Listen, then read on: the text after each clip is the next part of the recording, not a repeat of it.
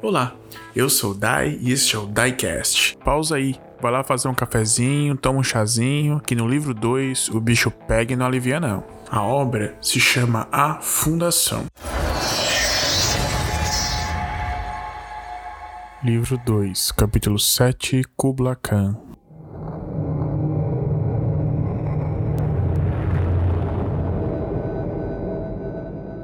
A rede de víboras de Salazar alcançava outros continentes, até encontrar uma dinastia chamada Yuan, liderada por um homem de origem mongol chamado Kubla Khan, um conhecido feiticeiro estudioso de alquimia, com uma grande pesquisa na área do espaço-tempo e imortalidade. Mas o que mais chamou a atenção de Salazar foi que ele utilizava dragões meteoro chinês para defender seus domínios. Salazar obteve acesso aos relatórios de combate entre os aurores e a Inquisição. Também teve combates ele mesmo e suas víboras contra membros da Santa Igreja. Não demorou muito para notar que o Santo Grau não influencia a magia de criaturas, apenas a dos bruxos. Por isso, os dragões de Kubla Khan pareceram a arma perfeita para derrotar o Inquisidor e dar um fim na guerra de uma vez por todas. Salazar tinha muitos poderosos sob sua influência. Várias famílias deviam a ele alguns favores por ele ter reduzido a concorrência de alguns negócios comerciais. Dessa forma, ele cobrou a maioria dos favores que lhes era devido e conseguiu juntar o dinheiro e as mercadorias necessárias para fechar um acordo com Kubla Khan de um carregamento de meteoros chineses, também com um exótico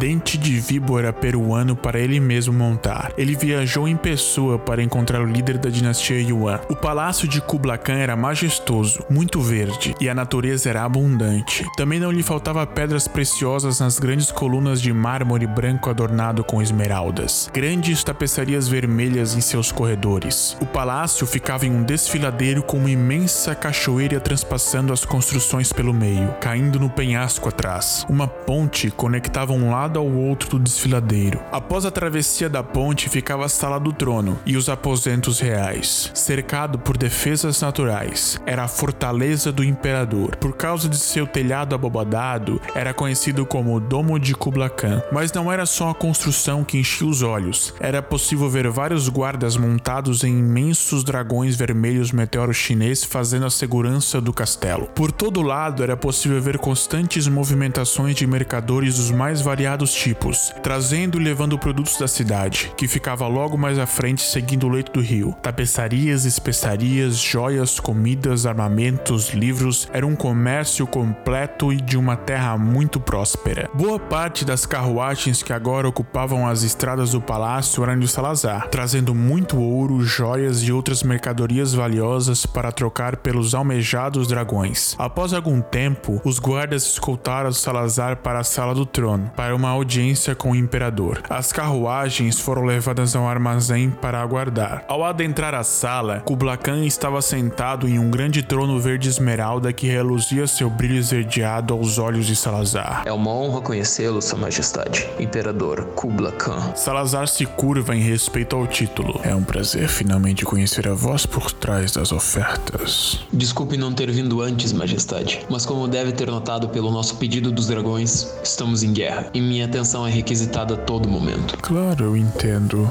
Estamos em tempo de paz e nossos dragões crescem fortes e ferozes todos os dias. Faremos bem em nos desfazer de alguns. Cumpriu sua parte do acordo, suponho. Kubla Khan não se dirige a Salazar, mas sim ao guarda que o acompanha, que responde: Sim, Sua Majestade. Os bens estão sendo contados mas tudo aprende a estar de acordo. E os escravos? Os homens são fortes e as mulheres parecem férteis. Daremos bom uso para elas, Vossa Majestade. Então está feito. Venha, professor. Posso chamá-lo de professor? Temos grande respeito por aqueles que estudam e repassam seus conhecimentos. Mas é claro, Vossa Majestade. Fico honrado. Então me siga, professor Salazar. Lhe mostrarei os dragões que acaba de adquirir. O imperador leva Salazar pelos corredores e passa por um imenso imenso jardim anexo a uma construção colossal que prende os olhos de Salazar por um instante. Kubla Khan nota: Ah, mas é claro que interessaria um professor a grande biblioteca de Yuan. Aí dentro está todo o conhecimento de nosso povo e também boa parte de nossos segredos, lendas e crenças. Se um dia quiser voltar, professor, será bem-vindo a visitar o nosso acervo.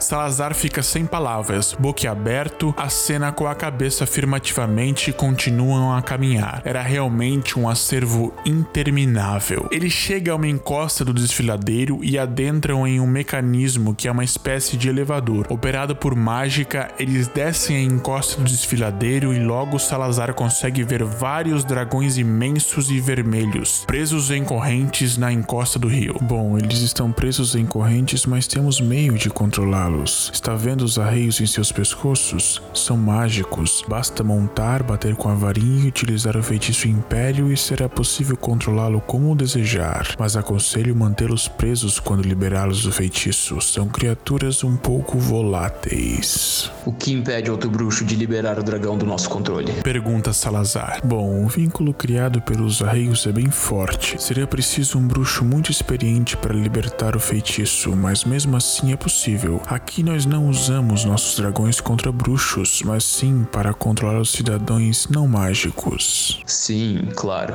Entendo. Então não haverá problemas. Meus propósitos são os mesmos. Eles apertam as mãos e logo os membros da víbora chegam para levar os dragões de volta às ilhas britânicas. Salazar monta o dente de víbora peruano e os seus companheiros montam cada um o seu meteoro chinês.